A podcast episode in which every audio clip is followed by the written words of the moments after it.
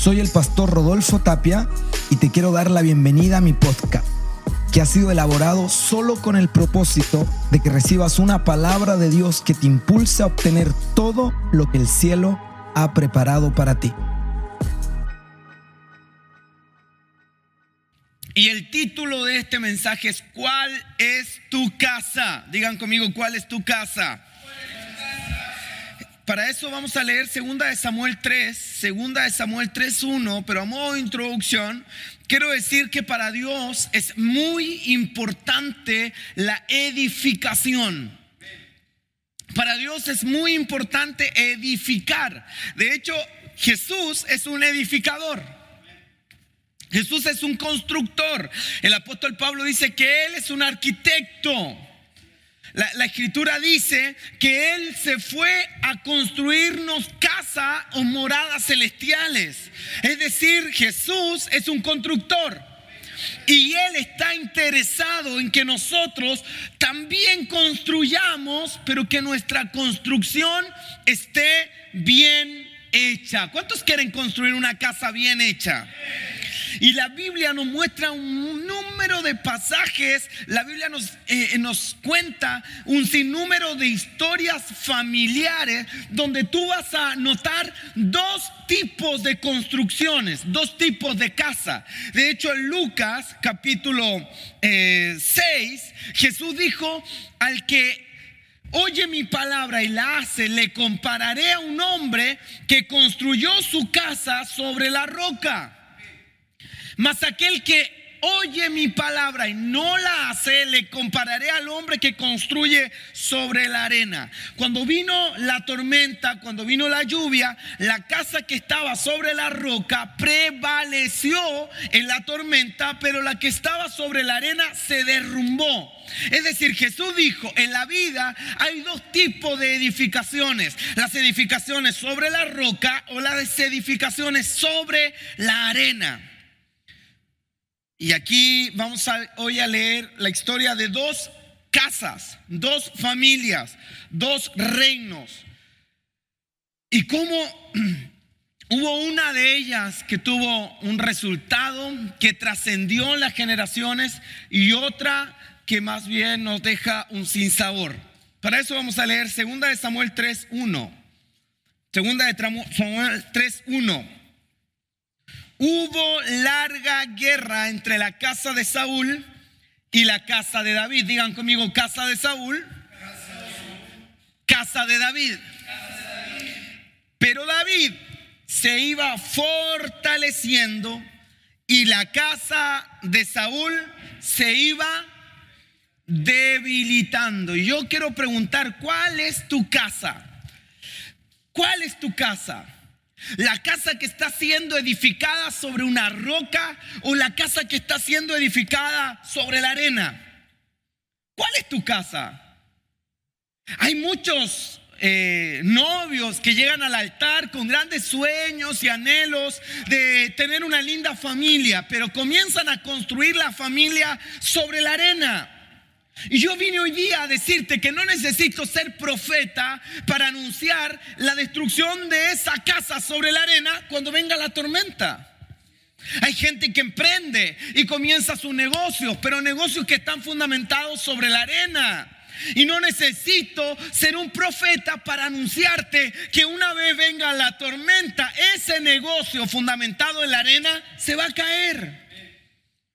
Pero la escritura, que es nuestra guía de construcción, la palabra de Dios que es nuestra guía de cómo se hacen bien las cosas y cómo no se deben hacer, nos enseña algunos principios fundamentales para construir una casa que pueda trascender en el tiempo, una casa que prevalezca, una casa que sea anti-tormentas, una casa que sea anti-tornados, una casa que sea antisísmica, una casa que no haya terremotos, diluvio, nada que la pueda echar a tierra. ¿Cuántos quieren construir ese tipo de casa? Que es una casa resistente, una casa que sobrevive, una casa que no se cae a pedazos.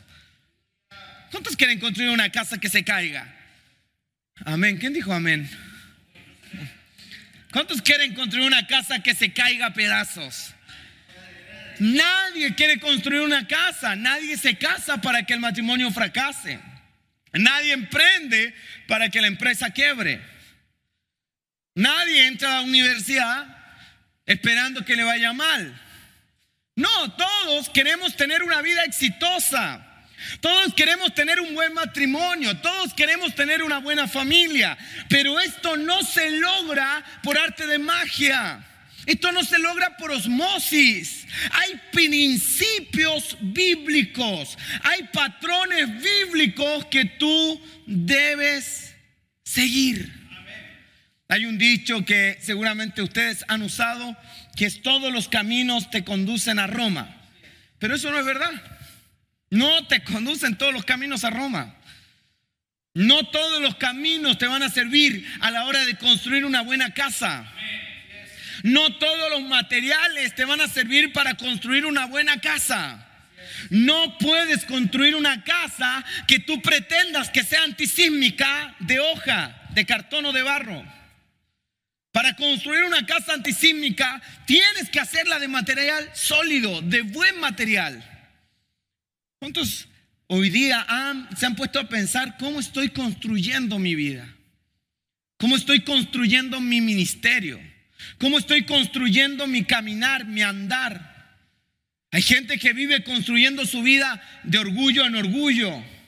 Yo he querido eh, constantemente hablar acerca del orgullo porque considero que es uno de los peores enemigos de los hombres y mujeres de Dios. El orgullo. Yo conozco gente que publica fotos en sus redes sociales y cuando no alcanza lo suficiente like, la borran. O cuando no, no, no reciben un comentario de alguien que esperaban recibir un comentario, se eliminan. Cuando no alcancé 100, 200 likes, porque eso es lo que aspiro, entonces no sirve la red. Eso es orgullo. Lamentablemente muchas veces la iglesia ha caído en patrones de orgullo. La iglesia ha caído en, andar por caminos que no te van a conducir a tener una buena construcción y una casa que dure. Ahora la gran diferencia de la casa de Saúl y la casa de David es que la casa de Saúl no deja herencia. Digan conmigo, la casa de Saúl no deja herencia. Diga, una mala casa no trae un legado. Digan conmigo, una mala casa no impacta a la próxima generación. Diga, una mala casa no afecta a las generaciones. Pero una buena casa afecta a las próximas generaciones.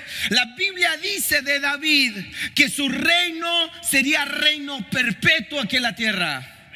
La Biblia dice que Dios iba a establecer su, trono de generación en generación. Y yo quiero hoy día, a la luz de la palabra, ayudarte a entender cuáles son los principios que tú debes seguir para construir una casa al estilo de David y no al estilo de Saúl. Ambos recibieron una misma medida de unción. Ambos recibieron la misma oportunidad para operar en esa unción. Ambos recibieron la misma promesa y a ambos se le colocó una corona en su cabeza y se les dio un trono. A ambos se le dio la oportunidad de ser padres espirituales. Sin embargo, uno aprovechó la oportunidad y el otro la desechó. A uno se le quitó el trono y a otro se le estableció el trono para siempre. Uno fue desechado y el otro fue amado. Y dice la Biblia que no hubo otro con el corazón como el corazón de David. Entonces, hay que ver bien qué es lo que estamos edificando. Porque todo el mundo edifica, a todo el mundo quiere que le vaya bien. Pero escuche bien y anote esta frase. Para que te vaya bien, no importa cómo edificas o lo que edificas. Lo que importa es el fundamento. ¿Sobre qué estás edificando? Otro día escribí en mis redes sociales una frase que me gusta. Selfies vemos, corazones no sabemos. Estamos en una generación que está edificando sobre una plataforma virtual. Vivimos en una generación que está estableciendo su identidad en un Instagram. ¿Y qué Instagram le define? La fotografía, los likes, los comentarios le validan.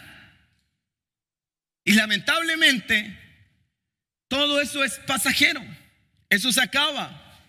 Tú llegas a tu cama en la noche, estás solo ahí y no hay like, no hay aplausos. Estás solo tú y tu verdadero tú.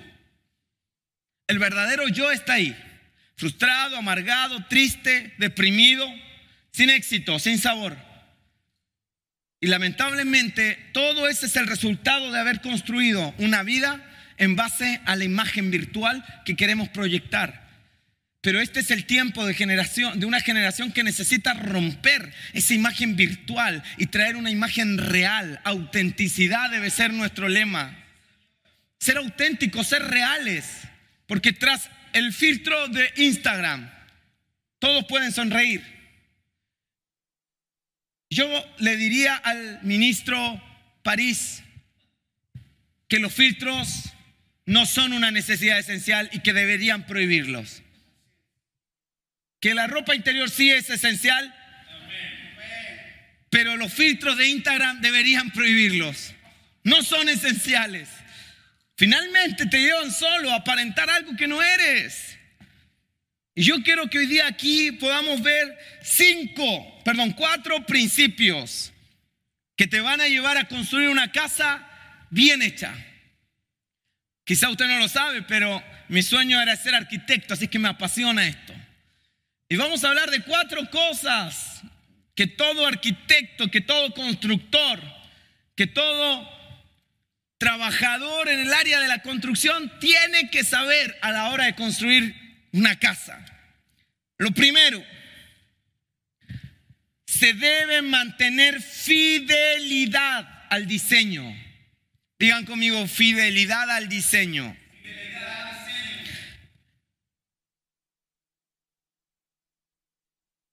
Fidelidad, qué poca consistencia tiene la palabra fidelidad en esta generación. Hay gente que no vive el principio de fidelidad. Quizá nunca se le ha revelado y hay que empezar a orar para que Dios nos revele el principio de fidelidad. Y en primer lugar a Dios y a su diseño, ¿no? A lo que Él ha establecido, a su palabra, a sus verdades. Pero también a las convicciones que tenemos a lo que creemos, fidelidad a lo que aspiramos ser. Por eso la Biblia es tan determinante, que tu sí sea sí y que tu no sea no. Yo recuerdo antiguamente habían eh, estas películas de guerra y las historias de nuestros abuelos y bisabuelos y tatarabuelos, que el hombre se iba a la guerra, estaba de novio con tu tatarabuela y el tipo le prometía, volveré a casarme contigo. Tienes que esperarme. Y ella decía, yo te esperaré. Yo aquí estaré para ti esperándote. Y pasaban 10 años de guerra y la tatarabuela esperaba al tatarabuelo. Y lo esperaba y venía una propuesta de por ahí un vecino, venía otra propuesta de un amigo, venía otra propuesta por allá, pero ella había hecho un pacto.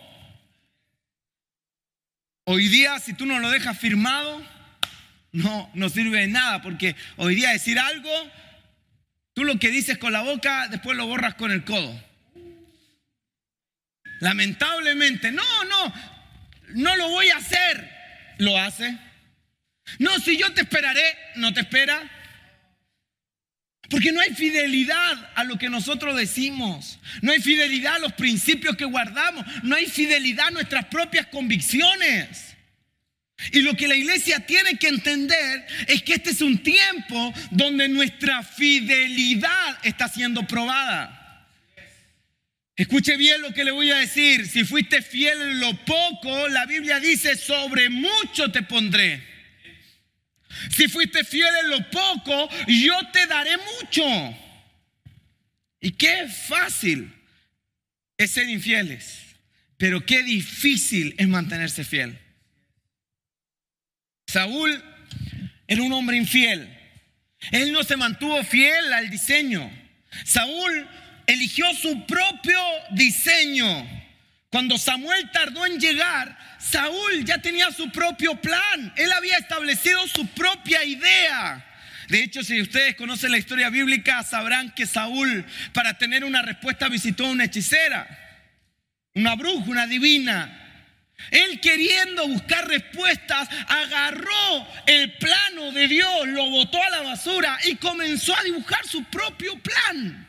Comenzó a dibujar su propio camino. Comenzó a trazar sus propias decisiones. Sin embargo, la Biblia dice en 2 Samuel 21.1, en los días de David hubo hambre por tres años consecutivos y David buscó la presencia del Señor. ¿Cuál es la diferencia de un Saúl? ¿Cuál es la diferencia entre un Saúl y un David? Que Saúl, cuando Dios tarda, busca su propio plan. Toca las puertas terrenales, toca las puertas humanas. Pero David, cuando Dios tarda, busca al Señor, busca a Jehová, busca oír la voz del Dios altísimo, busca tener un encuentro con la presencia de Dios. Y esta generación necesita mantenerse fiel al diseño, aunque Dios tarde, aunque no, porque mire, hemos recibido tantas promesas de Dios, pero quizás están tardando. La pregunta es, ¿te mantendrás fiel? ¿Te mantendrás fiel al diseño? ¿Te mantendrás fiel a la promesa que Dios te dio? ¿O ahora tratarás de conseguir esa promesa de cualquier manera, haciéndolo a tu manera, a tu pinta, como tú crees que se puede hacer? ¿O mantendrás tu tiempo de oración? ¿O mantendrás tu búsqueda intensa de Dios? ¿O mantendrás tu estudio bíblico? ¿O mantendrás tu discipulado creyendo que si tú sigues buscando el rostro de Dios, Dios ha de mostrarte su misericordia, Dios ha de venir en tu ayuda y en tu socorro? Mantente fiel al diseño. El plano Dios ya lo trazó en su palabra. Mantente fiel a ese plano. Mantente fiel porque David siempre buscó el consejo de Dios. En la duda, en la incertidumbre, se mantuvo fiel al diseño que se le reveló cada vez que Dios le habló. David muchas veces no entendía las estrategias de guerra que Dios les daba, pero ahí estaba siendo fiel al diseño. Y tú tienes que aprender a ser fiel. Aprenda a ser fiel. Hay gente que desea llegar a ser predicador de púlpito. Hay gente que desea predicar en estadios. Hay gente que desea ser grandes conferencistas. Pero cuando se le da a una persona que disipule, no la aguanta, no la tolera, no quiere, no la busca, no la disipula, no ora por esa persona. Y yo quiero decirte que quien no aprende a ser fiel con uno, no puede tener cinco. Quien no aprende a disipular a dos, no puede tener diez. Y si hoy estamos pastoreando esta iglesia que cada vez crece más, es porque cuando éramos 10, cuando éramos 11, cuando éramos 14, vivíamos por esa gente, discipulábamos a esa gente, orábamos por esa gente, crecimos a 30, 40, a 80 y ahora estamos preparando líderes para que disipularan a esa gente y seguimos respirando el amor por esa gente, vibrando por esa gente. Y hoy que somos más de 100, más de 150 y que la iglesia sigue creciendo creciendo, seguimos trabajando arduamente para que cada persona en esta casa vaya creciendo a la estatura del varón perfecto que es Cristo Jesús. Pero nada de eso habría si no hubiéramos sido fieles con esa gente que se nos convertía en la plaza de Viña cuando partíamos el ministerio, gente borracha, gente alcohólica, gente a la que nadie daba un peso por ellos. Hay que ser fieles. Digan conmigo, fidelidad al diseño. En lo segundo, edifica para la gente. Edifica para la gente. Todo constructor tiene que pensar que está construyendo una casa para gente. Y que si esa casa queda mal construida en una tormenta, la casa se viene abajo. En un terremoto la casa se derrumba y se pierden vidas humanas. La gente tiene que ser nuestra prioridad. La gente tiene que ser nuestro enfoque. Yo estoy hoy día involucrado en el área educacional y es algo que me apasiona. Estudié pedagogía, egresado de la Universidad de Playa Ancha. Y si hay algo que me encanta es que tú puedes cambiar la vida de las personas a través de la educación. Tú puedes hacer y construir una mejor sociedad a través de la educación. Ahora, cuando tú vendes verduras, cuando tú trabajas en turismo, cuando tú trabajas en el área de sonido, cuando tú trabajas en cualquier área, ¿cuál es tu enfoque? ¿Cuál es tu prioridad? Si eres un empresario, ¿qué es lo que te importa? Escúcheme bien, ganar plata no es el propósito de ningún emprendimiento. Ganar plata es el resultado de buenos emprendimientos. Pero para que haya un buen emprendimiento, la prioridad tiene que ser la gente. La prioridad tiene que ser mejorar, resolver un problema de la gente. Y Jesús, tan práctico, ayudándonos a que nos vaya bien en todas las áreas de nuestra vida, nos da este principio. Si vas a edificar, edifica para la gente. No edifique para tu ego, porque puedes hacer una casa hermosa, una casa de cristal, una casa divina, pero que no puede ser habitada por nadie, porque ahí el que entre no puede sobrevivir. Tú puedes hacer una casa que, sea un ensueño, pero que al fin y al cabo nadie pueda vivir ahí. Lo que necesitas es construir para la gente. Saúl buscó a toda costa permanecer en su gobierno y en la posición, levantando un reino para sí. Hasta un momento la Biblia dice, yo lo he compartido, que Saúl edificó un monumento para sí mismo. Entre un capítulo y otro, Saúl levanta un altar a Jehová y al capítulo siguiente, Saúl levanta un monumento para sí mismo. Él no estaba construyendo un reino para la gente. Él estaba construyendo un reino para sí mismo.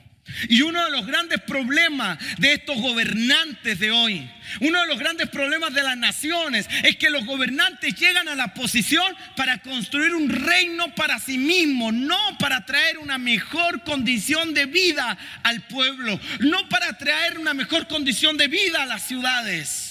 Por eso que necesitamos políticos cristianos que se levanten para tomar esos lugares de autoridad de gobierno y de influencia. Porque yo estoy seguro que un verdadero creyente no tendrá en su corazón edificar su propio reino, sino que tendrá en su corazón edificar la vida, edificar la gente, traer un mejor bienestar al pueblo, a la ciudad, a la nación. Pero Saúl quería edificar un pueblo, un reino, una casa para sí.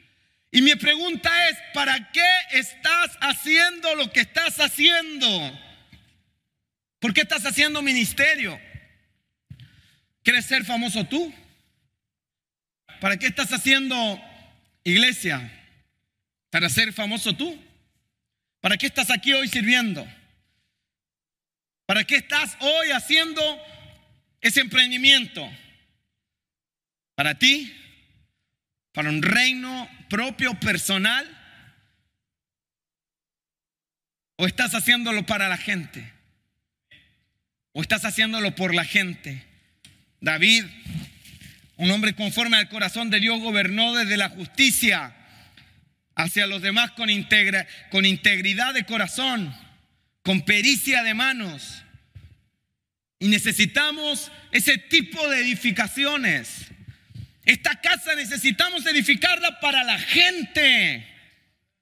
Hay tantos ministerios edificados para el pastor. Esta casa no puede ser una casa edificada para que el pastor esté cómodo. Necesitamos que esta casa sea edificada para que el perdido, el drogadicto, la prostituta y el borracho se sientan parte de la iglesia del centro.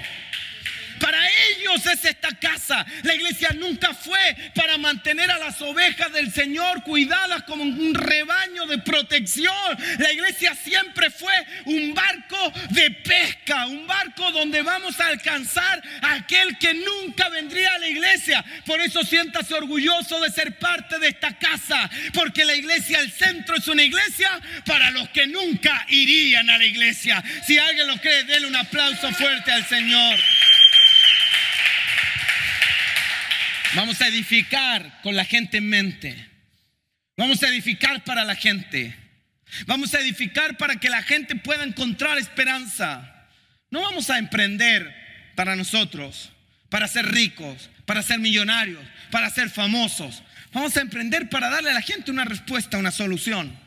De ahí que vienen todos los que son emprendedores sabrán los modelos de negocio, buscar un problema y traer una solución. Esos son verdaderamente los emprendimientos de alto impacto, los que traen una respuesta.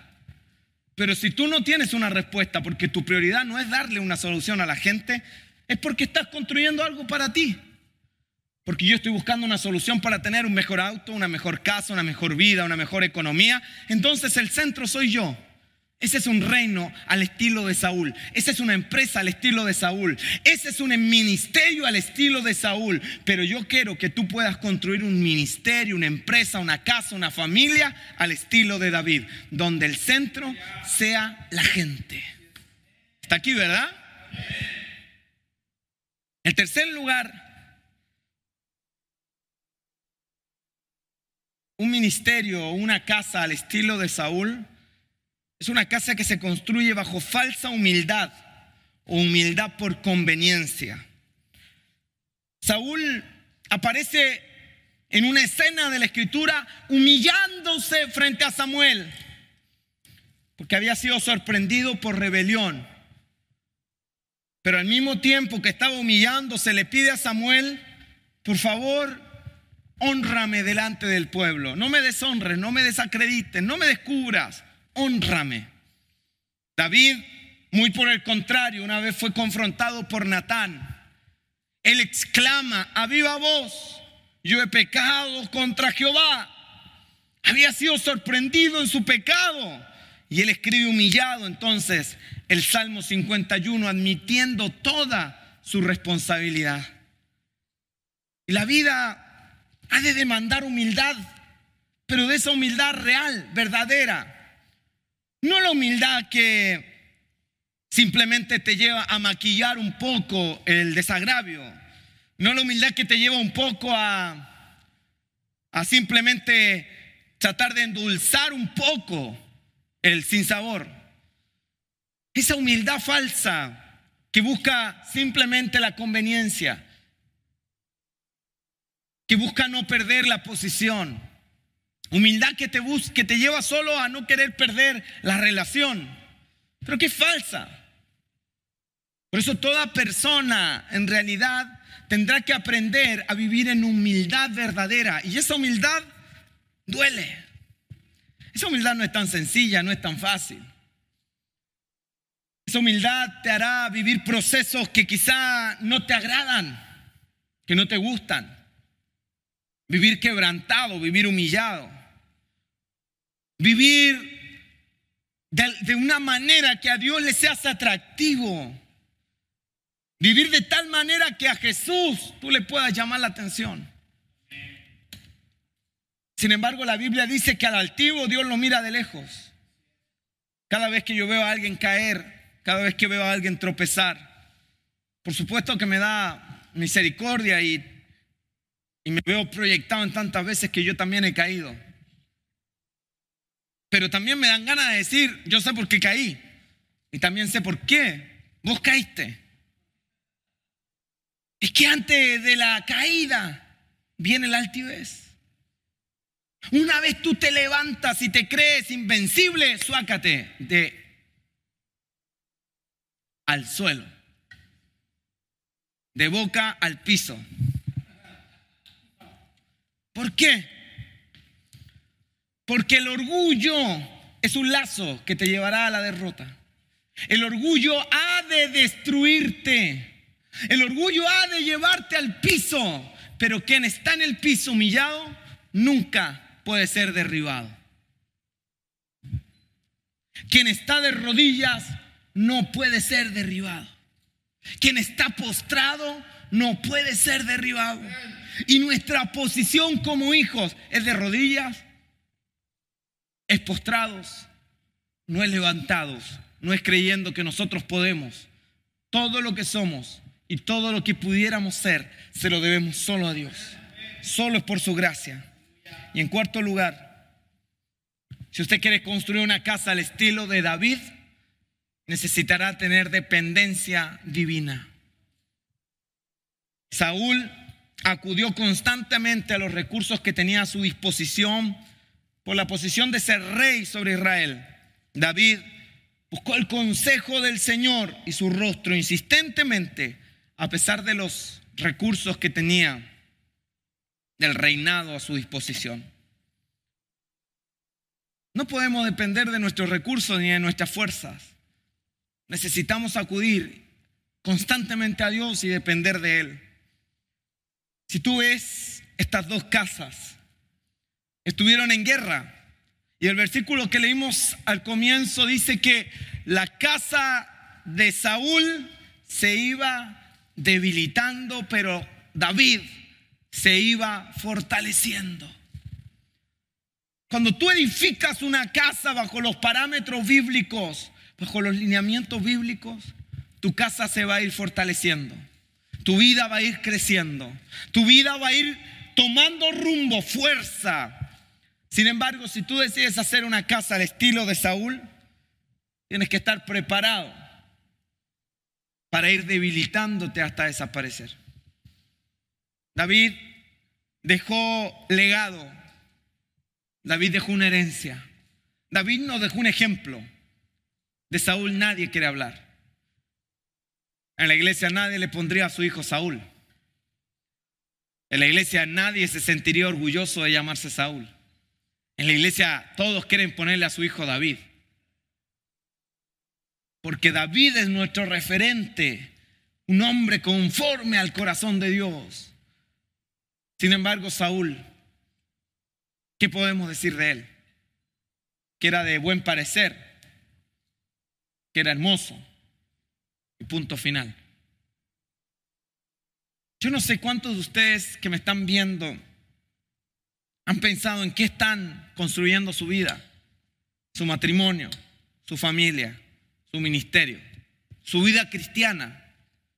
Pero si tú la estás construyendo, Macarena Salgado, María Flores, Ricardo Montilla, si tú estás construyendo tu casa en una falsa humildad,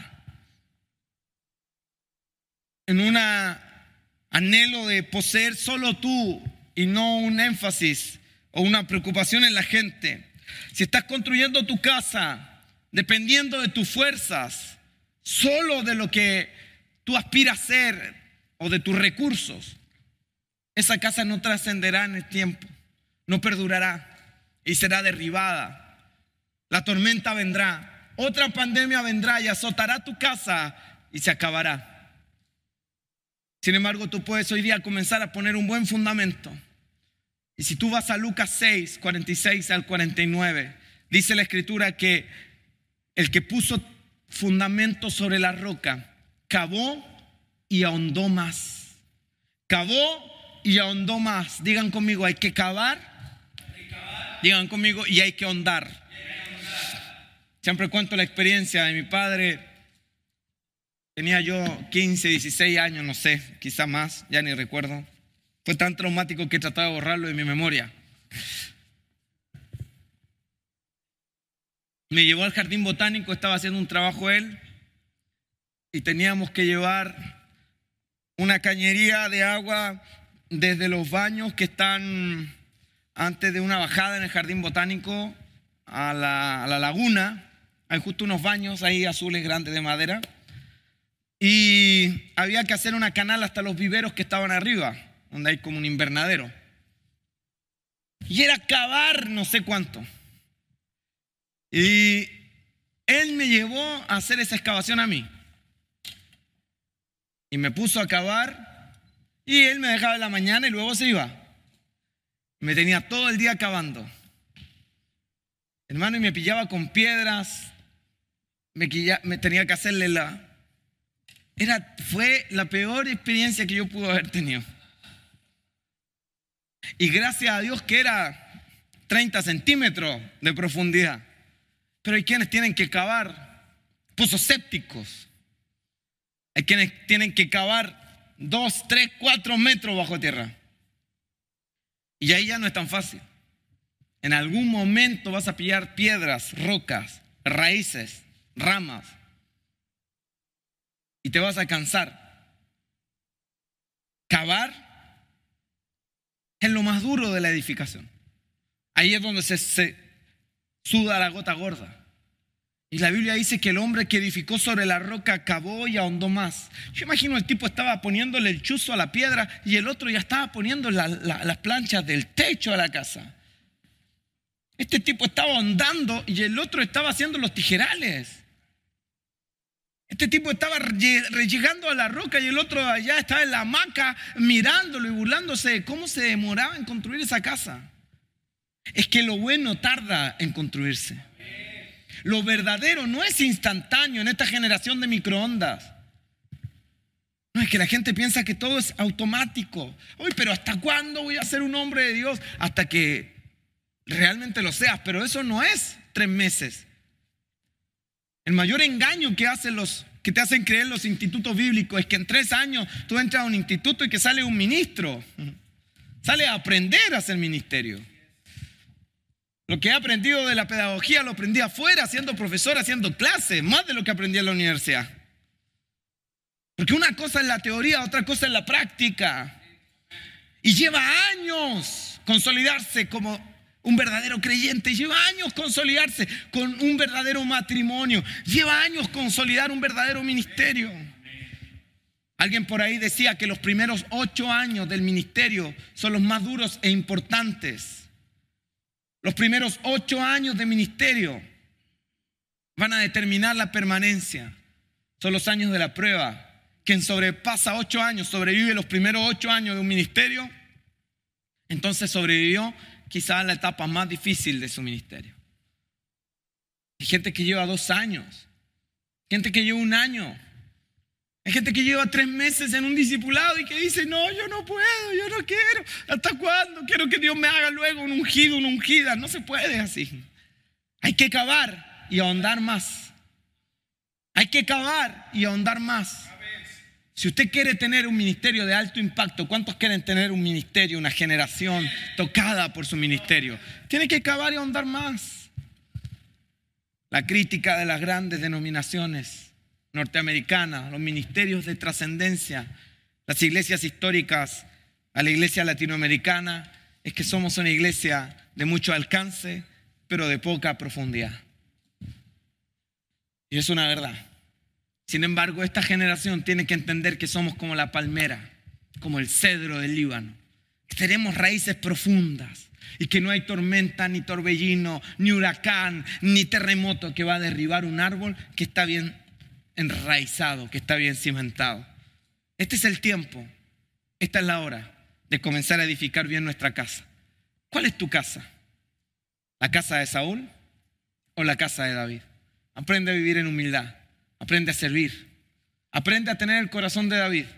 Y entonces se podrá decir que tu trono fue establecido de generación en generación. Entonces dejarás un legado que hasta tus nietos hablarán de lo que tú hiciste para llevar el Evangelio en esta ciudad, para llevar el Evangelio a los borrachos, para llevarle el Evangelio a los adictos, para llevarle el Evangelio a las prostitutas. Tus nietos, tus bisnietos se sentirán orgullosos de tener tu apellido, pero aprende a construir al estilo de David.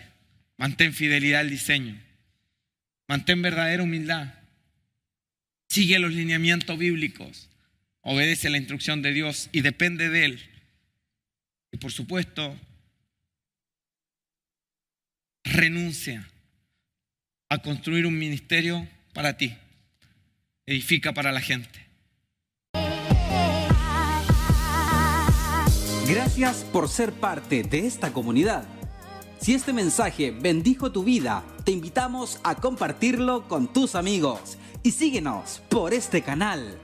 Para más información, recuerde ingresar al www.centroenlinea.org. Gracias nuevamente por ser parte del podcast de Rodolfo Tapia.